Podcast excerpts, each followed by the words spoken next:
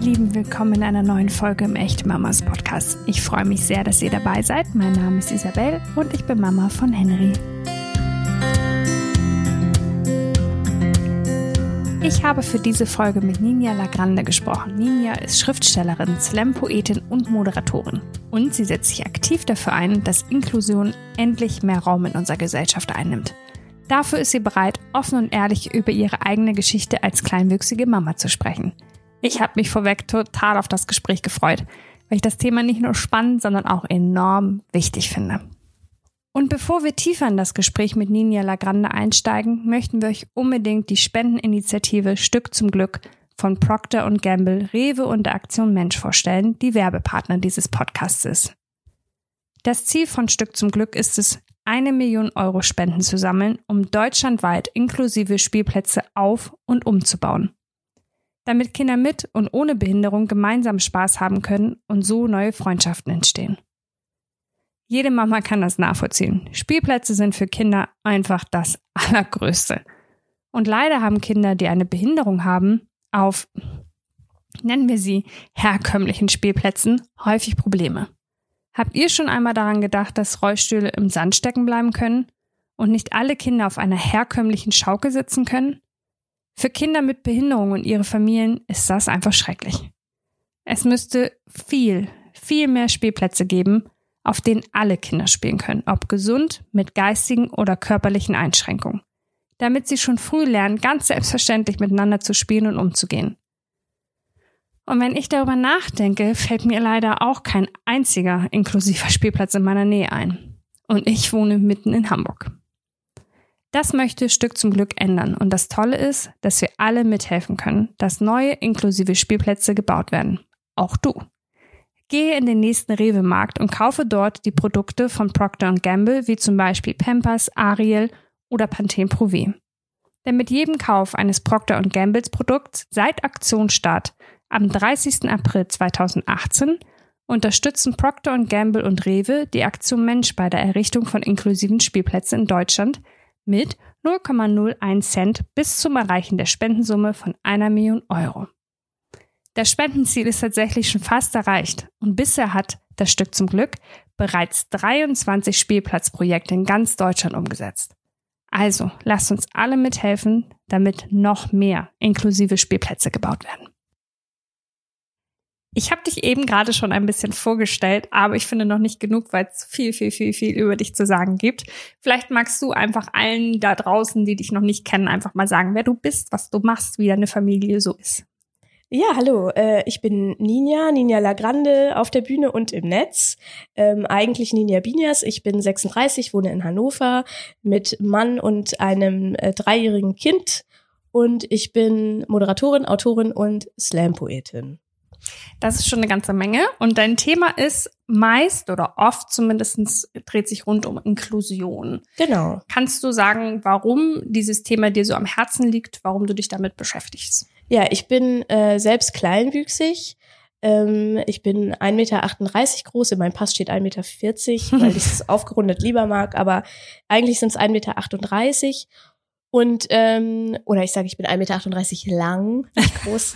äh, und ähm, das ist natürlich dann aus der eigenen äh, Erfahrung äh, geboren, dass das irgendwie ein Thema ist, ähm, für mich selbst mehr Respekt und Gleichberechtigung und mehr Teilhabe einzufordern mhm. und dann aber auch zu merken, ähm, okay, ich also man ist in Deutschland offiziell kleinwüchsig, wenn man gibt, es gibt äh, Menschen zwischen 70 Zentimetern und 1,50 Meter Körpergröße, die sind, die gelten als kleinwüchsig. Das okay. sind ungefähr 10.000 Leute äh, in Deutschland. Ja. So festgelegt ist von Land zu Land etwas unterschiedlich, ähm, weil zum Beispiel in Italien oder Spanien sind die Leute im Durchschnitt ja eh ein bisschen kleiner. Verstehe. Ja? Okay. Dann ist die Grenze da vielleicht noch mal weiter unten. Das bringt aber nicht sofort eine Diagnose mit sich. Also da muss man, hat man jetzt nicht eine bestimmte Form automatisch, sondern allein diese Körperlänge macht einem zu einem offiziellen Kleinwüchsigen. Okay.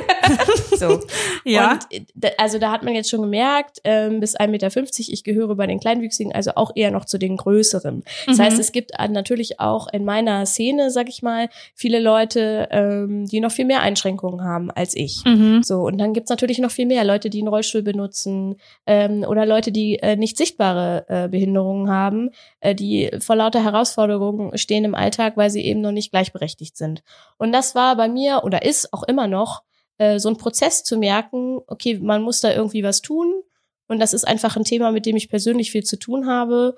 Ähm, und wo ich dann gedacht habe, vielleicht kann ich über Texte, über meine Reichweite, ähm, online als auch auf Bühnen und auch über mein Mittel ist halt immer der Humor, Mhm. ähm, erreichen, dass Leute ein Bewusstsein dafür bekommen und sich mit einsetzen. Ja, okay. Ich finde ja, dass man mit Inklusion so früh wie möglich beginnen sollte. Also am besten, ja, sobald man irgendwie mit seinen Kindern darüber sprechen kann, denen das irgendwie vermitteln kann. Ähm, Kinder sind nämlich oft noch so herrlich, herrlich unvoreingenommen und haben nicht dieses, mh, man passt nicht in die Norm oder irgendwas ist anders oder irgendwas ist falsch. Ähm, wie gehst du mit deinem Sohn da, damit um? Also ist das von Anfang an ein Thema gewesen oder ist ihm das völlig wurscht? Fällt es ihm überhaupt nicht auf, dass seine Mama kleiner ist als andere? Oder ist das irgendwie schon so, dass du guckst, dass das schon thematisiert wird, einfach um da Sensibilität zu schaffen? Also ich habe meine eigene Körpergröße bei meinem Sohn nicht von mir aus thematisiert. Ähm, ihm fällt aber auf, dass ich klein bin. Mhm. Inzwischen schon. Mhm. Und ähm, ich glaube, also ich glaube, Kinder sehen schon, dass was anders ist, aber wie du gesagt hast, nicht, dass es falsch ist. Ja, genau. Also die sehen schon, jemand ist vielleicht dicker als andere äh, oder jemand ist groß oder klein oder hat äh, bunte Haare, ist ihm Mhm. auch schon jemand aufgefallen und so. Aber da steckt keine Wertung dahinter. Also Ja. anders als bei den bei vielen Erwachsenen, die dann sagen, boah, guck mal, da ist ja dann gleich auch so eine Wertung drin, so so ist es Stimmt. schlecht. Ja, das ne? stimmt. Mhm. Und bei ihm ist es nur so ein Guck mal, das ist ja spannend, aber das ist halt nicht schlecht oder gut oder so. Mhm. Ähm, und er thematisiert schon ab und zu, ähm, Mama ist klein und Papa ist groß und äh, Kasimir, so heißt er, Ja. Kasimir ist auch groß. Verstehe. Noch nicht, aber äh, genau, also ihm, ihm fällt schon auf, dass ich klein bin. Da kommen dann Okay. ab und zu kommen so Vergleiche, auch wenn er irgendwas baut, das ist so klein wie Mama oder so. Okay. Ne? Ähm, aber mehr auch nicht. So Mhm. und ähm, jetzt so langsam fängt das an, dass er laut äh, kommentiert, Leute kommentiert und beobachtet. Ja. Ähm, also sei das im Zug, dass er irgendwie ganz laut sagt, er zieht seine ganze Jacke aus oder so. Mhm. Oder auch eben letztens waren wir in der Straßenbahn, da war wirklich ein sehr großer Mann und dann sagte er, oh Mama, der ist aber groß. Und das Ja. sagt er dann halt auch total laut. Ne? Ja. Das ist für mich Wie- auch wie neu. Kinder so jetzt, sind, ja. Genau. Ich kann mir in der Theorie so viel überlegen, wie ich will, wie Ja. ich damit um, wenn das anfängt. Aber jetzt fängt es tatsächlich an und ich stehe dann da so, und denke, ah. oh, ich bin eh jemand, die, der sowas schnell unangenehm ist, Okay. leider. Mhm. Äh, und dann habe ich aber diese Herausforderung mit dem Kind und musste es ja dann irgendwie trotzdem, ich sag dann halt einfach nur, ja, klar, ne? Und Mama ist klein und Ja. äh, versucht das irgendwie so aufzunehmen und Okay. ihm diese, dieses Wertfreie auch nicht zu nehmen. Ja. Also es ist ja okay, dass er für sich feststellt, jemand ist groß. Das ist ja auch nicht Ja. beleidigend oder irgendwas, sondern er ordnet seine Welt ein. So, Ja, genau. Ne? Genau. Und das versuche ich halt so, so frei wie möglich ähm, zu lassen. Ja, also aber wo er das ähm, schnell lernen musste, tatsächlich, äh, das war auch was, wo ich mir vorher, bevor er auf der Welt war, Gedanken drüber gemacht habe, dass ich ihn natürlich nicht lange tragen konnte. Ah, ja, Also okay. ähm, sowohl mit der mit der Trage als auch äh, auf dem Arm. Mhm. Das geht jetzt heute, wenn was ganz Schlimmes ist und er fällt hin, tut sich weh oder so, dann kann ich ihn kurz auf den Arm nehmen. Aber dann muss ich mich selber mit ihm hinsetzen oder auf den Boden knien oder wie auch immer. Ne? Okay. Also ich kann ihn nicht mehr lange schleppen. So, das kann nur noch Papa. ja. Und das musste er lernen. Äh, Das, das kann er, lernt er auch inzwischen, das hat er drauf. Und er weiß auch, wenn er mit mir einkaufen geht, dann muss er laufen. ja. Und wenn er mit Papa einkaufen geht, dann kann er irgendwann sagen, ich möchte auf die Schultern oder so und dann geht das auch. Und das geht bei mir halt nicht. Ähm, das hat er ziemlich schnell gelernt und dadurch auch ziemlich schnell gelernt, viel selber zu laufen und Treppen zu gehen und so. Okay. Dann muss ich muss ja im Kindergarten muss er dann manchmal so als Vergleich äh, ja halt guck mal der Kasi Der- der, der- läuft macht schon das. alleine die Treppe Ja. hoch ne und dann sage ich immer ja der muss ja auch ich, Ja. kann, ich kann ihn nicht tragen Ja. also wenn er hoch will dann muss er das muss er das, Muss das gezwungenermaßen leider Ja. selber machen genau ähm, aber auch da gibt's natürlich wie ich gerade schon gesagt habe dann irgendwie Lösungen für uns dass wir uns zusammen hinsetzen oder ich mich zu ihm auf den Boden setze oder was auch immer ähm, aber darüber hat er das glaube ich relativ schnell gelernt Okay, aber das heißt schon so, dass du ähm, über deine Einschränkungen, die deine Körpergröße mit sich bringen, schon offen mit ihm einfach redest und ihm erklärst, das und das geht halt nicht, weil ich, das ist mir körperlich zu schwer oder ich bin nicht groß genug dafür. Also das ist irgendwie schon einfach, das thematisiert ihr offen. Genau, das, das Ja. thematisiere ich ganz offen. Und mir da ist dabei auch immer total wichtig, nicht zu sagen, du bist zu schwer oder du bist zu groß Ah, ja, oder okay. so, sondern das auf mich zu beziehen. Also zu sagen, ich bin zu klein, ich schaffe das nicht mehr, dich zu tragen, ähm, der Papa kann dich noch tragen. Oder wenn du mit mir kuscheln willst jetzt, dann müssen wir eine kurze Pause machen und uns hier hinsetzen oder so. Ne? Verstehe. Genau. Okay, weil das, ich, ich meine, es gibt ja viele verschiedene Arten von Einschränkungen und Behinderungen und also das finde ich einen ganz guten Hinweis zu sagen, irgendwie, wenn man als Eltern irgendwie eingeschränkt ist, vielleicht zu gucken, wie formuliert man das, damit ähm, man das bei sich lässt und nicht irgendwie dem Kind das Gefühl gibt, irgendwie, ja, wie du sagst, du bist zu schwer oder Genau. zu groß für mich. Genau. Ja. Also in unserer Situation eben genau, dass, dass eben nicht er das Problem ist. ja. Ähm, auch ich Du bin bist nicht das auch nicht das Problem, ja, genau. Aber die Umstände sind eben die Problematik. So. Ja. Und das versuche ich dann irgendwie zu, zu erklären. Genau. Und du hast eben schon gesagt, dein Sohn fängt an, halt äh, zu festzustellen, seine Ja. Umwelt. Ich glaube, das kennen wir alle, dass Kinder irgendwann, wie du sagst, halt bemerken, ach, irgendwer ist anders, verhält sich anders. Ähm, was würdest du sagen, was ist ein guter Umgang, wenn ich als Eltern, wenn, also, weil manche Kinder haben ja ähm, gar keine Behinderung zum Beispiel in ihrem Umfeld und kennen das gar nicht und sind dann dementsprechend vielleicht auch noch mal mh, vielleicht ein bisschen, ist das für sie noch neuer, wenn sie es halt in der Außenwelt erleben. Was denkst du, wie können wir als Eltern auf unsere Kinder eingehen, wenn sie halt zum Beispiel einen Menschen sehen, der kleinwüchsig ist? Es ist dann irgendwie wichtig, dass wir ähm, uns Zeit nehmen zu erklären, weil die haben bestimmt auch Fragen. Also, weil sie merken, hä, irgendwas ist hier anders. Wie würdest du sagen, sollten wir da als Eltern mit umgehen? Also ganz offen das auch thematisieren? Ähm, ja, ich würde einfach offen für Fragen sein. Also ich würde das Kind jetzt auch nicht mit Erklärungen überschütten. Ähm, oder was ich noch viel schlimmer finde, es passiert mir auch manchmal, dass Eltern dann äh, passiert nicht oft, muss ich dazu sagen, Ja. aber ist mir schon passiert, ähm, Eltern Kinder dann so wegziehen und so sagen, guck da nicht hin oder Oh oder also also als wäre man irgendwie so ein Unfall Ja. oder sowas, ne? Genau. Das ist natürlich auch nicht die richtige Strategie. So. Ja. Ähm, natürlich passiert es oft, dass Kinder mich sehen, äh, vor allen Dingen, wenn ich mit meinem Kind unterwegs bin und dann ihre Eltern fragen äh, oder sagen, oh Mama, guck mal, das ist ja eine kleine Mama oder Mhm. warum ist die Mama so klein oder warum ist die Frau so klein? Mhm. Ähm, und wäre ich an der Stelle von der Frau, äh, würde ich dann einfach versuchen zu erklären, dass es, dass es Leute gibt, die unterschiedlich aussehen, große Ja. und kleine, und ähm, dass eben auch die kleine Frau eine Mama sein kann, weil sie erwachsen ist, aber eben nicht groß, nicht Ja. körperlich groß, nicht Ja. lang. Ne? Ähm, und meine Erfahrung ist, dass das in den meisten Fällen schon ausreicht. Also, dass einfach so ein Haken dahinter gemacht wird, das habe ich jetzt einmal gesehen und das ist jetzt abgeklärt Ja. ähm, und, und dann ist gut.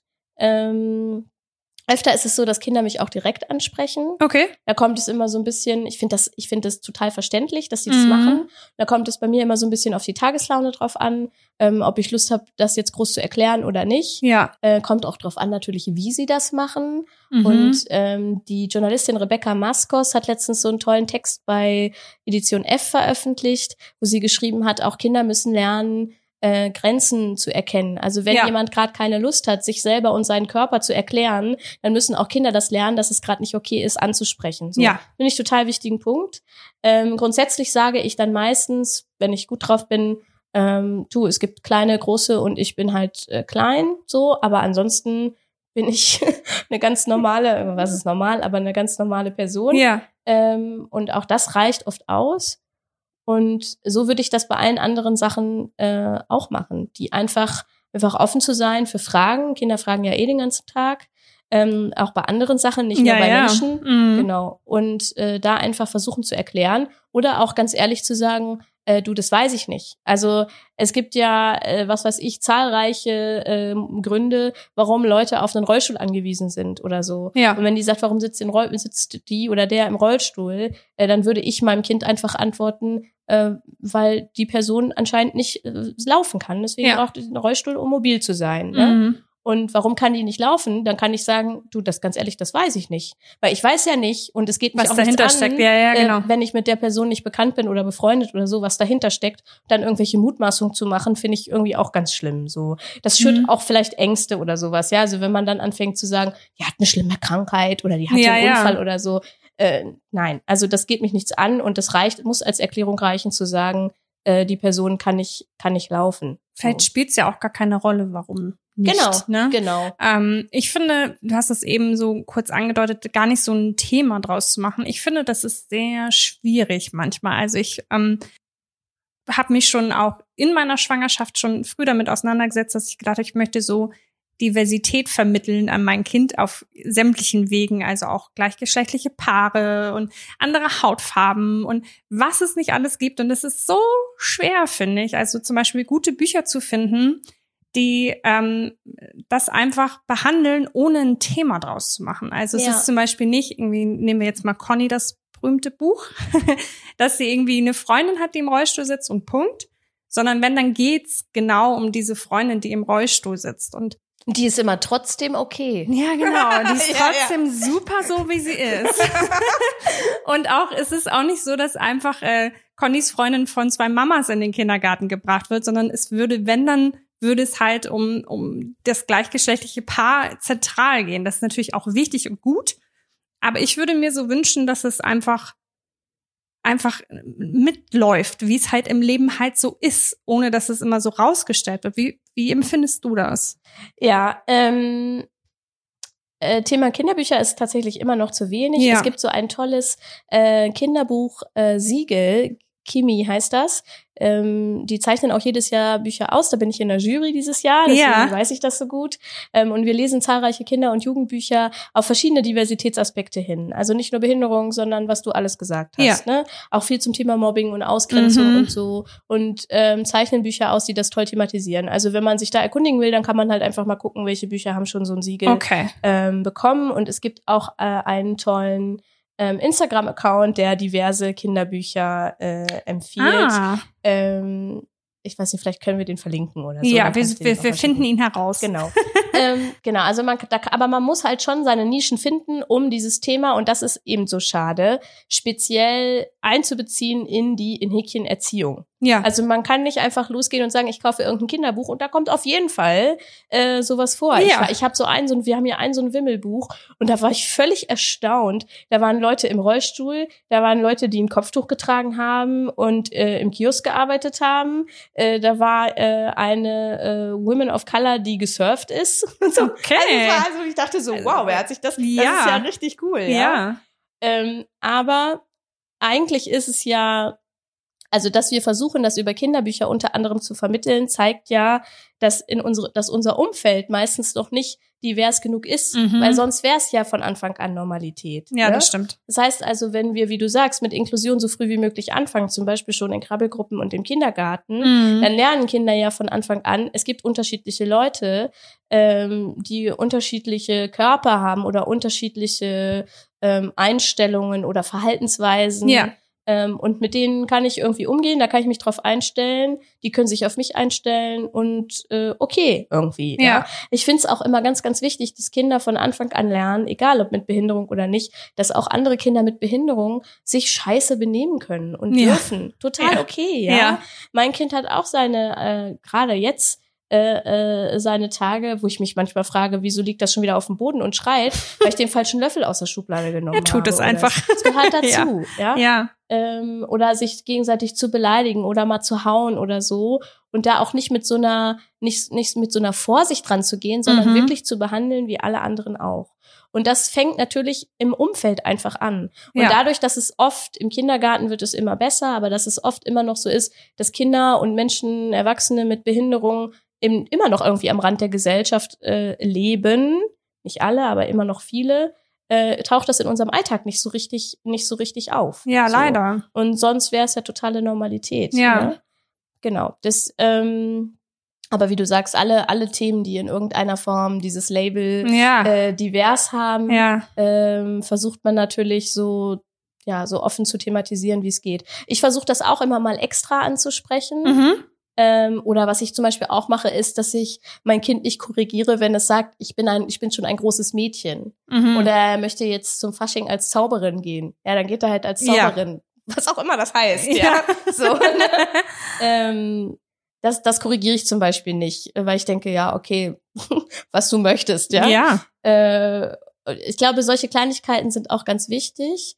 Ähm, und ich würde das aber auch nicht extra überbetonen. Mhm. Also nicht ständig sagen, guck mal, hier sind zwei Väter, das ist auch total okay. Ja. Sondern wenn die Situation kommt und äh, natürlich Bücher kann man kaufen und diese Bücher lesen und wenn das dann angesprochen wird und dann nochmal nachgefragt wird, dann kann man halt sagen, ja du, das ist auch eine Familie, ne? Ja, oder genau. drei Leute können auch eine Familie sein Ja. oder so. Ähm, genau, ich glaube, ich glaube, da müssen alle so ein bisschen, es kommt ja auch immer aufs Kind an, wie neugierig das ist, Das wie das nachfragt und so, wie wichtig solche Themen sind. Ähm, da muss man einfach so die eigene äh, Form finden. Und ich glaube, es kommt auch darauf an, wie aufgeklärt die Eltern halt sind. Natürlich, wie, total. Wie ja. sicher die sich in diesem Umfeld fühlen, weil auch ähm, erwachsene Menschen haben ja oft Schwierigkeiten damit, unvoreingenommen und vor allen Dingen auch unbefangen ähm, mit Menschen mit Behinderung umzugehen. Genau. So, äh, also kannst Weil, sorry, Ja, alles weil gut. sie selber keine Erfahrung haben. Genau, ne? Weil genau. in deren Kindheit und Jugend äh, noch weniger äh, Stattgefunden hat, ne? stattgefunden hat. Ja. Ähm, was würdest du dir wünschen, wie man zum Beispiel auf dich zugeht? Erlebst du auch so Dinge, dass sich die, keine Ahnung, alle runtersetzen, beugen wollen, Ja. um dir irgendwie sprichwörtlich in die Augen gucken zu können? Oder ähm, erlebst du das viel? Oder was würdest du dir wünschen, wie man einfach auf dich zugeht? Also grundsätzlich sage ich immer, ich wünsche mir einfach so einen ähm, Grundrespekt. Ja.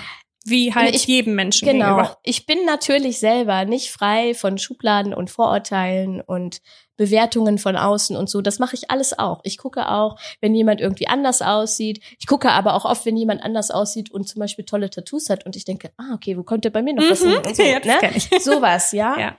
Ähm, oder gut angezogen ist oder wie auch immer. Aber natürlich gucke ich auch, wenn äh, jemand beispielsweise rumläuft und weiß ich nicht, mit sich selber spricht oder laute Geräusche Mhm. macht oder so. Das ist einfach auffällig und man guckt automatisch kurz hin. Klar. Ich finde, ab dem Punkt beginnt dann aber, guckt man kurz hin, registriert das, hackt das ab und ist fertig. Oder starrt man hin, macht einen blöden Spruch, spricht die Leute vielleicht Bewertet sogar das. noch an oder so und Mhm. bewertet das irgendwie. Mhm. Genau. Ähm, ähm, was war die Frage? Was du dir einfach, du hast so, der ja. Grundrespekt ist der, den du dir wünschst. Den Grundrespekt, genau. Genau. Und ähm, ich wünsche mir mh, bei mir, also so dieses Hinhocken finde ich äh, oft, äh, ich verstehe die Motivation, Mhm. aber es ist für die Person ja auch super unbequem. Mhm. Ich hocke auch nicht gerne lange, Nee, ich auch nicht. wenn ich mich mit jemandem unterhalte. ja. Ähm, das heißt, in der Regel, entweder ich biete dann an, komm, lass uns doch beide hinsetzen, äh, oder ich sage, bleib ruhig stehen. Ich bin das ja gewohnt. Ich, also ich, ich Ja. gucke mein ganzes Leben nach oben und unterhalte mich mit anderen Leuten. Ähm, oder ich finde es dann auch gut, wenn die Person dann sagt, hey, sollen wir uns hinsetzen, dann können wir uns besser unterhalten oder so, wenn die Mhm. Möglichkeit da ist. Ne? Mhm. Aber bloß nicht verkrampft runterbeugen, runterknien oder wie auch, äh, wie auch immer. ja. Ähm, sowas finde ich ganz, ja, also ganz furchtbar, finde ich übertrieben. Ich sehe das jetzt auch nicht als diskriminierend oder so, aber ich finde es einfach unbequem für beide Ja. irgendwie. Ähm, und dann äh, würde ich mir wünschen, dass Leute einfach versuchen zu reflektieren oder sich bewusst zu machen, ich bin eine erwachsene Person und auch mich. Sie würden, also was mir oft passiert ist, dass Leute mich zum Beispiel so tätscheln, äh, auf den Kopf Okay. oder so beim Vorbeigehen oder dann so über den Rücken streichen, wenn ich auf der, äh, auf der Bühne war, einen Text vorgelesen habe, so, hey, das hast du gut gemacht. Und das ist, glaube ich, so eine Motivation, so, äh, so dieses Klein gleich Kind, das denken die Leute nicht extra, Mhm. aber das, das ist so im Unterbewusstsein, ne? Und die haben diesen Reflex, ähm, oder vielleicht haben Leute auch schon bei dir den Reflex gehabt, auf den Bauch zu fassen. Ja, ja. Ja, so. Das Oder ist das bei meiner Gleiche. Freundin, die Afroamerikanerin ist, immer in die Haare zu Bei fassen. Denise, auch bei meiner Freundin, Ja. genau, dass sie das immer erzählt, Ja. passiert ihr total häufig. Und all diese Leute machen das natürlich nicht aus Bösartigkeit, Mhm. also der Großteil. nicht aus Bösartigkeit, Ähm, aber die würden auch einer anderen Person, die so Haare hat wie ich, glatte blonde Haare, wenn ich jetzt normal groß wäre, nicht einfach in die Haare fassen. Ja. Und die würden dich nicht einfach tätscheln, nur weil du gerade einen schönen Text vorgelesen Ja. hast. Ja. Sowas halt, ne? Ja. Ähm, und das finde ich halt, da muss man sich wirklich, da muss man sich wirklich am Riemen reißen und bewusst machen, das geht nicht. Das ist eine Grenze, äh, auch eine körperliche, da kann ich nicht einfach Leute anfassen und irgendwie ähm, tätscheln oder streicheln oder äh, wie auch immer. So. Ja. Und je nachdem, wie ich drauf bin, ähm, frage ich dann oft einfach, warum hast du das gerade gemacht? Mhm. So, oder ich sage, danke, aber ich möchte bitte nicht angefasst werden oder sowas. Und das reicht ihnen dann schon. Das ja, ist dann ja, schon ja, oft ja, so, ja. oh, dann geht Das auf ist einmal die Lampe ertappt. an. Ups. Genau, Ja. genau, genau. Ja. Ähm, und sowas. Dazu gehört zum Beispiel auch, dass man sich, wenn ich irgendwo anstehe, nicht vordrängelt. Passiert mir auch oft, dass Leute sich Okay. vordrängeln und dann sagen, entweder sagen, ich habe dich nicht gesehen. Also ich echt, das ist echt mein, dieser Spruch ist mein Hassspruch. Da Ja, das ich kann ich- richtig aggro. Ja, das kann ich verstehen. wenn Leute sagen, ich habe dich nicht gesehen oder ich habe sie nicht gesehen, ähm, äh, oder ähm, ohne das zu sagen, mich einfach umrempeln oder so. Und weil ich denke, du hast, also du guckst ja nicht nur auf der Linie geradeaus ja, auf ja. 1,80 Meter. Ach, Blödsinn. Ja, ja. So, du hast ja ein Bewusstsein Ja. irgendwie. Du, ich sehe mein Kind ja auch meistens, wenn Ja. es vor mir läuft oder so, ne? Und das ist, glaube das ist, glaube ich, einfach mein, meine Lebenserfahrung, dass dieser Spruch, der kommt so oft, dass ich denke, nee, da, da, da gehen gleich, da geht bei mir gleich der Alarm los. So. Man wundert Ähm, sich, also was so passiert. Genau. Ja. Und dass sie sich dann vordrängeln und oft kommt dann noch so der Spruch, ja, ich dachte, ich dachte, sie wären ein Kind. Und auch bei Hä? einem Kind ist es nicht okay, Ja. sich vorzudrängeln. Ja. Ne?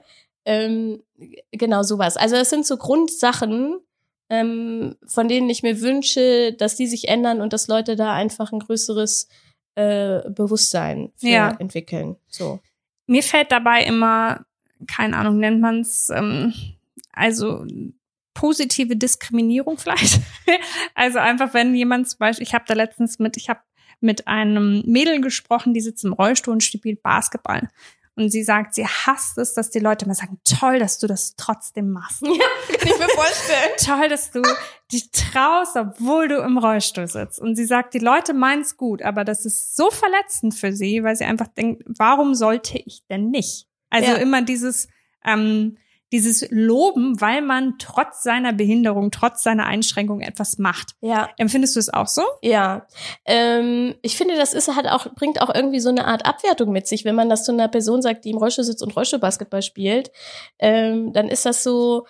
Dann, also dieser Sport ist so wahnsinnig anstrengend, ja. Ich habe mir das schon ein paar Mal und angeguckt. gefährlich. da wird so ständig krass. irgendwas denke, eingequetscht. Und nee. also, Das ist Hochleistungssport. Ja. Ja. Wenn man dann so sagt, toll, dass du das trotzdem machst, finde ich, wertet das das so ein bisschen ab. So, Ja. ach süß, du kannst dich auch ein bisschen auf dem Feld bewegen. So. ja. Und das ist es halt gar nicht. Ähm, und das kann ich total nachvollziehen, weil dann einfach immer die Betonung auf der Behinderung liegt. Mhm. Ähm, und natürlich leisten Leute mit einer Behinderung oder einer Beeinträchtigung ähm, teilweise herausragende Sachen, aber auch Leute ohne Behinderung leisten teilweise herausragende Sachen. Ja. Also so sind Sportler einfach, Ja. ja.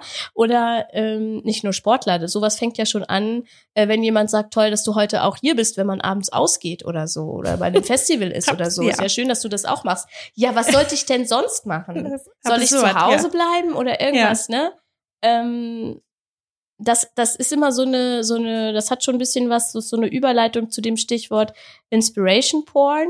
Mhm. Ähm, ist ein Stichwort, was eine äh, australische, glaube ich, Journalistin geprägt hat, Stella Young. Äh, lebt leider nicht mehr, aber die hat diesen Begriff äh, geprägt. So dieses, ähm, äh, viel auch im US-amerikanischen Sprachraum stattfindet. Guck mal, wenn der das schafft, der hat nur ein Bein, dann schaffst du das auf jeden Fall. Oder egal, was man tut, als Mensch mit Behinderung, man ist immer eine Inspiration. So. Ja. Und ganz ehrlich, ich könnte die Windel wechseln von meinem Kind, die stinkt wie was weiß ich was, und ich wäre trotzdem eine Inspiration, weil ich das mache, weil ich kleinwüchsig bin. Das ist Blödsinn. Ja. Ja. Ja. Äh, nur um diesen, dieses Stichwort auch nochmal zu erklären, das ist also so alles so eine Linie, positive Diskriminierung und Inspiration Porn und so. Mhm. Und ich, man kann Dinge auch anerkennen, die Leute leisten. Man kann ja die Leistung von dieser Rollstuhlbasketballerin Als ähm, anerkennen als Ja. Sport, Mhm. ohne zu betonen, dass das toll ist, dass sie das trotzdem macht, Ja, ja. Wow, du spiel, du machst diesen Sport, Respekt. Ich finde, der sieht ganz schön gefährlich Ja. aus. Ja. so, Ja. äh, ohne das irgendwie so zu werten oder so. Ne? Mhm. Okay, jetzt waren wir lang genug bei den Erwachsenen, gehen wir zu den Kindern zurück. wir haben vorhin schon so ein bisschen ähm, Kita und so mal so ein bisschen reingebracht. Du selbst bist ja in, nicht in, in Förderungskindergarten gegangen, sondern in einen, einen ganz normalen. Ja. Ähm, war das gut so für dich?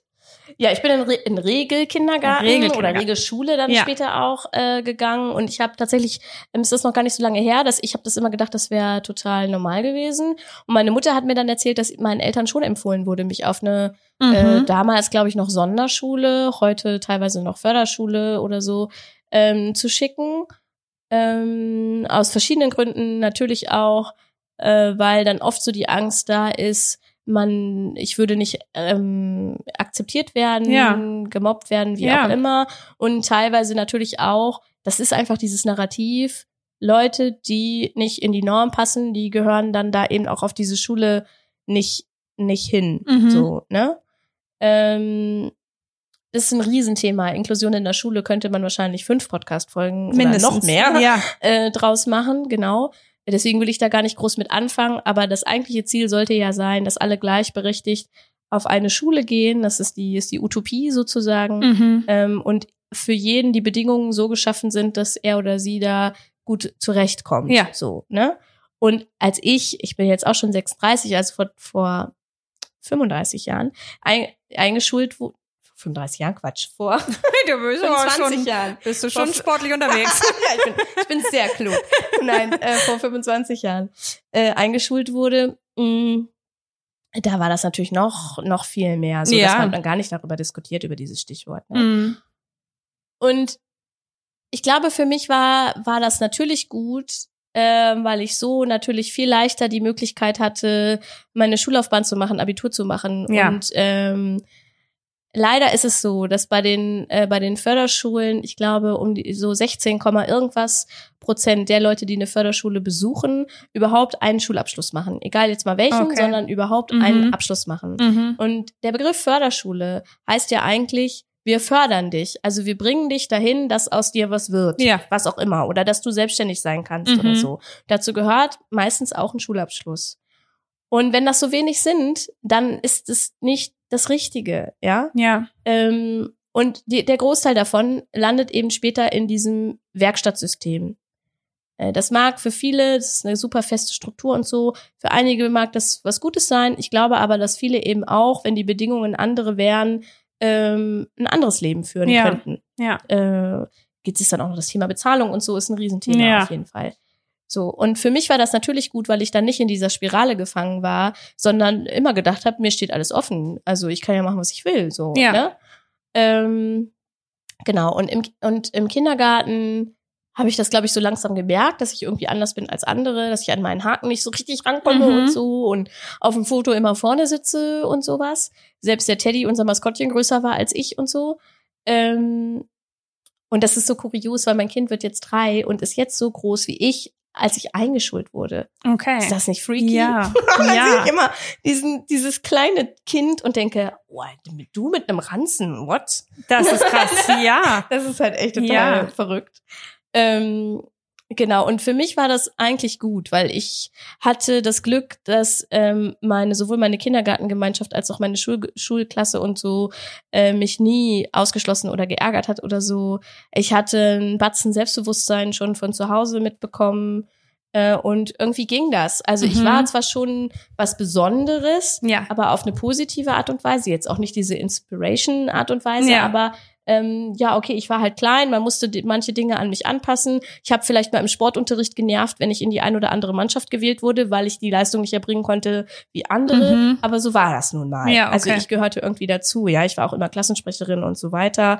Ähm, also das, das war, das war total normal. Und das fand ich auch ganz schön, als ich auf die Grundschule kam hieß es halt ja, okay, die ist irgendwie kleiner, was können wir tun, damit Nina sich hier wohlfühlt. Okay. Und das ist selbst heute noch etwas Besonderes. Also, dass die ja. Schule nicht sagt, ja, wir müssen jetzt das mit der Inklusion machen. Jetzt mhm. gucken wir mal, wie das geht. Mhm. Ich kann auch diese Frustration von Schulen und Lehrern total und Lehrerinnen total verstehen, ähm, weil die eh schon genug Arbeit haben. Mein Mann ist auch Lehrer. ähm, sondern das war einfach, was können wir tun, damit du hier in Ruhe lernen kannst. Ja. Und dann haben sie erst überlegt, ob ich einen kleinen Tisch und einen kleinen Stuhl kriege, aber dann wäre ich auch wieder eine Außenseiterin gewesen. Mhm. Also habe ich ein Kissen gekriegt und einen Hocker für meine Füße, war am Gruppentisch, hatte einen zweiten Satz Schulbücher gekriegt, damit ich die nicht schleppen muss. Und das war die Kiste so, ja. Dann, dann ging das irgendwie los. Und für mich war das wirklich äh, gut. Auch Ja. wenn ich dann irgendwann später gemerkt habe, okay, ich bin tatsächlich immer irgendwie die Einzige, die zumindest sichtbar ähm, anders ist als andere. Ja. So. Ich glaube, du hast gerade gesagt, für mich war das gut. Ich kann mir vorstellen, es war auch für die Menschen gut, mit denen du da zusammen gewesen bist, weil ich finde, so Diversität funktioniert einfach in beide Richtungen und dass Inklusion in Kindergärten und Schulen nicht nur die ähm, Kinder mit Behinderung betrifft, sondern auch die ohne, dass man einfach so zusammenleben kann. Und wie du sagst, es ist ja möglich. Man muss halt Wege finden, um es irgendwie ähm, möglich zu machen. Aber dann geht's auf Genau. jeden Fall. Genau, es ist auch ein ganz wichtiger Punkt, weil ähm, vor äh, jetzt fast elf Jahren wurde die UN-Behindertenrechtskonvention ähm, ratifiz ratifiziert, ratifiziert, schwieriges Wort. Allerdings. Äh, von Deutschland. Das heißt, Deutschland verpflichtet sich äh, dazu, diese UN-Behindertenrechtskonvention, kann man sich im Internet durchlesen, ähm, umzusetzen. Und das heißt auch, Inklusion und Gleichberechtigung für Menschen mit Behinderungen äh, ist nicht ein Gefallen oder nicht irgendwie sowas, wo wir uns jetzt überlegen, das wäre ja mal ganz schön. Na gut, Sondern wir nehmen euch mal ein- auf. Genau, Ne? das ist Ja. ein Menschenrecht. Ja. Ja. es ist ein Gesetz, es ist ein Menschenrecht. Ähm, und es ist, und das ist mir immer ganz wichtig, auch ein Menschenrecht für Menschen ohne Behinderung. Ja. Ich habe das Recht, in einer diversen Gesellschaft zu leben. Ähm, äh, und genauso hat mein Kind das Recht auch. Ja. Äh, und natürlich ist es, ähm, ist es so, dass wenn wir von klein auf gemeinsam miteinander leben und merken, äh, auch dann schon merken, okay, also man profitiert ja auch von. Ja, es gibt, es gibt ganz oft auch so Argumente, ähm, ja, wenn Kinder mit Behinderungen äh, mit in der, in der Schulklasse sind, dann die guten Kinder, äh, die äh, von, von den Eltern und die eigenen Eltern, also man glaubt ja immer, dass sein Kind besonders das Ja, ja. besonderste Kind ist von allen. ähm, die guten Kinder, die, die äh, stehen dann irgendwie hinten an Werden und, ausgebremst, Äh, werden ausgebremst und so. Mhm. Und das ist Blödsinn. Es gibt Studien, die man sich auch anschauen kann dazu, dass wirklich alle Seiten davon profitieren, auch Ja. zwischenmenschlich, auch auf der Empathieebene ähm, und dass es eben möglich ist, sich nicht auszubremsen so, und sich aber auch gleichzeitig gegenseitig ähm, zu stützen. Ja. Dennoch ist es ja leider so, dass es nicht immer so funktioniert. Deswegen kann ich den Punkt von Eltern, die ein behindertes Kind haben, schon verstehen, dass sie Angst vor diesem Mobbing haben und sich deswegen vielleicht auch gegen Regelkindergarten entscheiden. Was würdest du Eltern raten, die so mit dieser Sorge sich umtreiben? Ich würde Sie erstmal, glaube ich, fragen, ob in Ihrer Schulklasse oder in Ihrem Kindergarten andere Kinder geärgert oder gemobbt wurden. Mhm. Normalerweise ist das so. Ja. es gibt leider immer Personen, äh, die geärgert oder gemobbt werden und die hatten dann meistens keine Behinderung. Das heißt, die Möglichkeit, dass Leute mobben ähm, oder gemobbt werden, ist immer da. Egal, Ja. ob da eine Behinderung ist äh, oder nicht.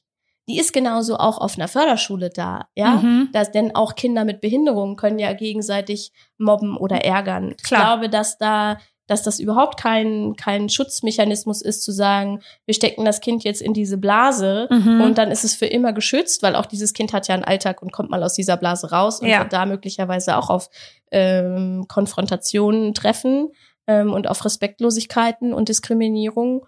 Und deswegen ist das für mich immer kein, ich, ich verstehe die Motivation dieses Arguments, aber es lässt sich halt schnell auflösen, weil man sagt, ähm, auch wenn du ein Kind hättest, was der Norm entsprechen würde, Ja. wäre die Gefahr da, gemobbt zu werden oder geärgert zu werden. Und Mhm. wenn man sich mit Leuten unterhält oder Podcasts anhört oder so, ähm, die in, zu Schulzeiten in dieser Situation waren, ähm, dann sagen die ganz oft, ich weiß gar nicht, woran es gelegen hat. Ja. Mhm, ja, ja, stimmt. Ähm, und, und das weiß man auch eben einfach nicht. Ja. Das sind einfach ähm, Prozesse und, und so Dinge, die passieren, Grüppchen, die sich bilden, Ja, äh, wo man, was man vorher nicht irgendwie prophezeien kann.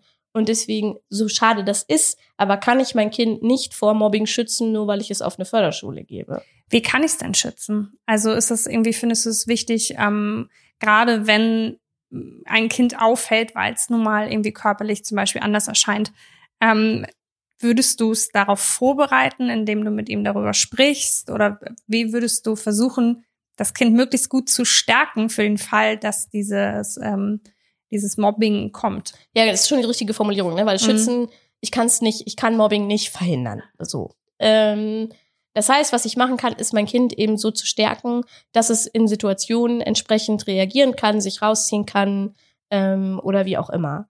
Ich glaube, so der Grundstein dafür ist, glaube ich, eine offene Gesprächskultur.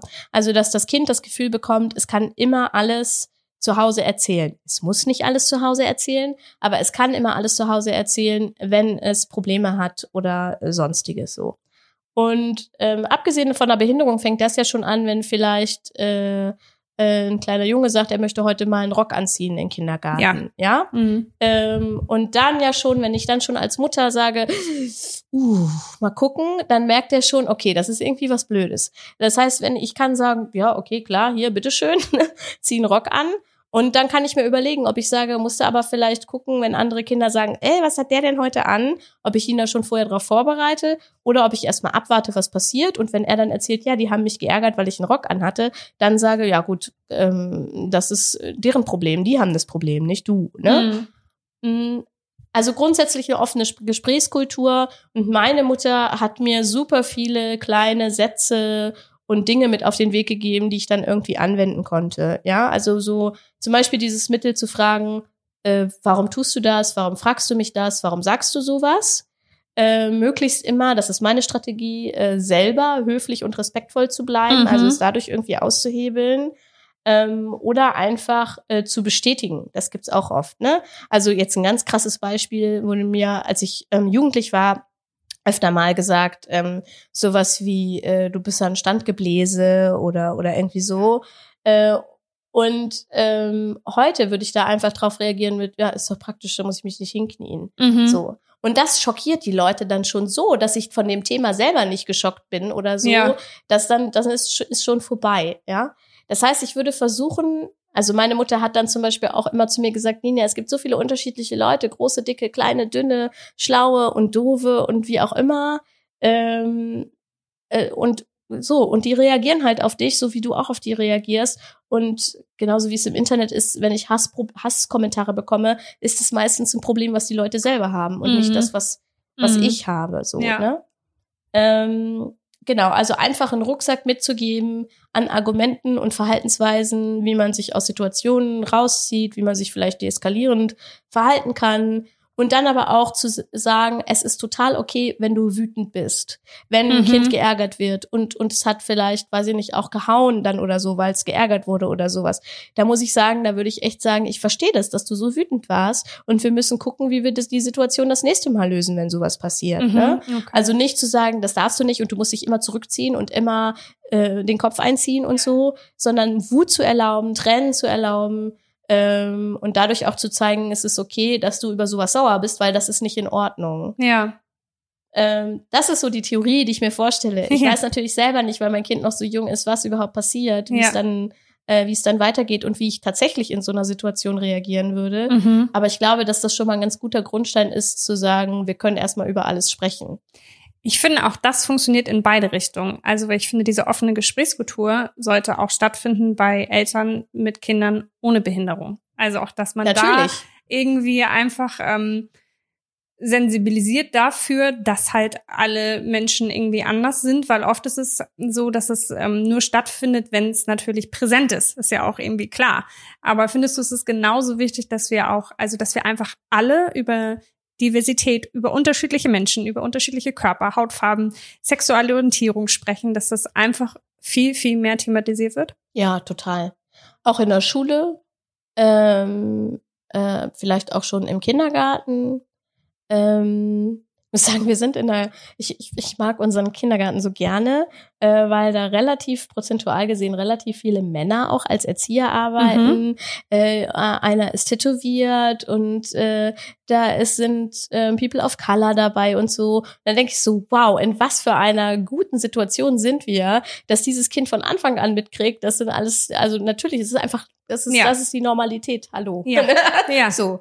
Ähm, und äh, ich glaube, dass wir da viel mehr drüber sprechen sollten, gerade auch in der Schule, gerade auch zum Beispiel in so Sachen wie weiß ich nicht, sowas, gibt sowas noch Gesellschaftskunde, aber dass man das mhm. einfach thematisiert. Gerade natürlich auch in Biologie und in Sexualkunde. Auch, dass es mehr Geschlechter gibt als zwei. Ja. Ähm, und sowas einfach offen anspricht oder Gesprächsangebote macht. Es muss ja auch nicht immer die Lehrerin oder Lehrer sein, wenn die sagen, das ist mir dann doch irgendwie zu viel oder zu unangenehm oder ich kann die Fragen nicht beantworten, dann hole ich mir halt einen Gast. Es gibt's ja, ja auch, ja. Es ja, gibt ja. ja. inzwischen ganz viele, die so in äh, der Sexualbildung arbeiten und so und sowas machen können. Aber ich glaube, dass das ganz wichtig ist, dass wir dieses Thema noch mehr irgendwie auf den, auf den Tisch bringen, ist auf jeden Fall meine Erfahrung. Auch das Thema ähm, Behinderung äh, noch viel, viel mehr. Also das sehen wir ja allein schon da, dass daran, dass eben auch viele Leute, die ein Kind kriegen wollen oder schwanger sind, diese ganzen Vorsorgeuntersuchungen machen, die ich auch gemacht haben, habe, aber man immer mit so einer so super Angst besetzt ist. Ja, mhm. was passiert jetzt? Und ähm, äh, ähm, kann ich das Kind dann noch bekommen, mhm. dass wir mhm. diese Diskussion über Pränataldiagnostik hatten und so und dass eben zum Beispiel Kinder, die äh, dass äh, die Diagnose ähm, Down-Syndrom bekommen, über ja. 90 Prozent, wird die Schwangerschaft abgebrochen. Ja. Äh, und das kann einfach nicht, kann einfach nicht sein. Also das zeigt halt, wie wir gesellschaftlich noch zusammengesetzt sind, dass man glaubt, dieses Leben wäre nicht lebenswert. Ja. Ähm, genau. Und da muss sich noch ganz viel ändern. Und ich glaube, da ändert sich einfach auch mehr, wenn wir ganz offen äh, drüber sprechen. Deswegen finde ich so gut, dass wir das heute gemacht haben. also vielen Dank dafür auf jeden Fall. Vielleicht magst du noch mal rausgehen. Du hast es eben gerade angesprochen, dass gerade auch ähm, äh, Frauen mit körperlichen Behinderungen vielleicht ähm, sich davor fürchten oder auch Angst gemacht bekommen, ein Kind zu bekommen. Was äh, kannst du diesen Frauen noch auf den Weg geben, die einen Kinderwunsch haben, aber sich aufgrund ihrer körperlichen Voraussetzungen, Gegebenheiten einfach ähm, davor fürchten? Äh, Austausch suchen. Ich glaube, das ist auch nochmal ein Punkt für die vorangegangene Frage. Also ähm, auch so dieses, wie kann ich Kinder äh, wie kann ich Kinder schützen oder wie kann ich Kindern Kinder beibringen, äh, was kann ich dir mit auf den Weg geben. Es gibt natürlich, es gibt super viele Verbände für allerlei Arten von äh, ne, sichtbarer oder nicht sichtbarer Behinderung, wo man einen Austausch finden kann, auch als Eltern, aber eben auch als äh, so ein unschönes Wort, Betroffene. Mhm. Ähm, genau. Und äh, wo man eben sehen kann, wow, andere sind genauso wie ich und die haben schon das und das und das gemacht, ist ja super cool. Dann kann ich das vielleicht auch. Also sich Vorbilder suchen. Und genau das Gleiche würde ich eben auch äh, Frauen mit Behinderung raten, die ein Kind kriegen wollen, ähm, zu sagen, informiert euch, sucht euch eine coole Frauenärztin oder einen Frauenarzt, ja. ähm, die nicht sagen, puh, ja, also da müssen wir erstmal gucken, ob das überhaupt möglich ist, denn die so sondern die so sagen wie meine, ja, okay, wir los. kriegen das hin, ja. ja? Ähm, und natürlich, es gibt ja auch, also auch natürlich unter Frauen ohne Behinderung zahlreiche Faktoren, die passieren können. Zahlreiche ja. Sachen. Nicht alle können Kinder kriegen und nicht alle können eine harmlose Schwangerschaft haben ja. und so weiter und so fort. Aber ich glaube, sich da ähm, Vorbilder zu suchen und sich auszutauschen, das hatte ich auch in der Schwangerschaft, dass ich dann mit jemandem vom ähm, BKMF, vom äh, Bundesverband der Kleinwüchsigen mit Familien gesprochen habe und da zum Beispiel diese Angst geäußert habe, was mache ich, wenn ich das Kind nicht mehr tragen kann? Mhm. Die dann gesagt hat, ja, das ist die Grundangst von vielen kleinwüchsigen Müttern. Und alle Kinder haben dann irgendwann gelernt, Mama kann das nicht mehr tun. Und dann habe ich gedacht, ja, okay, wenn das andere vor mir schon gemacht haben, dann wird es ja wohl funktionieren. Ja. So. Ähm, und sich da eben auch ein gutes Umfeld und ein unterstützendes Umfeld zu suchen. Äh, und auch, wenn man das kann, ganz äh, offen eben zu kommunizieren, wovor man vielleicht Angst hat. Mhm auch Frauen ohne Behinderung haben Ängste. Ja, das kann, ne? ja. Genau. Und sich da wirklich irgendwie auszutauschen und sich Kontaktmöglichkeiten zu suchen und so. Okay. Vielen, vielen Dank. Sehr gerne. Ich fand's super interessant und sehr, sehr, sehr, sehr nett mit dir. Schön. Vielen Dank, liebe Ninja. Ja, danke dir, Isabel. Für mich persönlich ist nach diesem Gespräch nochmal klarer geworden, dass wir alle unseren eigenen Teil dazu beitragen können, dass Inklusion endlich besser funktioniert. Ganz gleich, ob wir selbst eine Behinderung haben, unser Kind oder keiner von uns.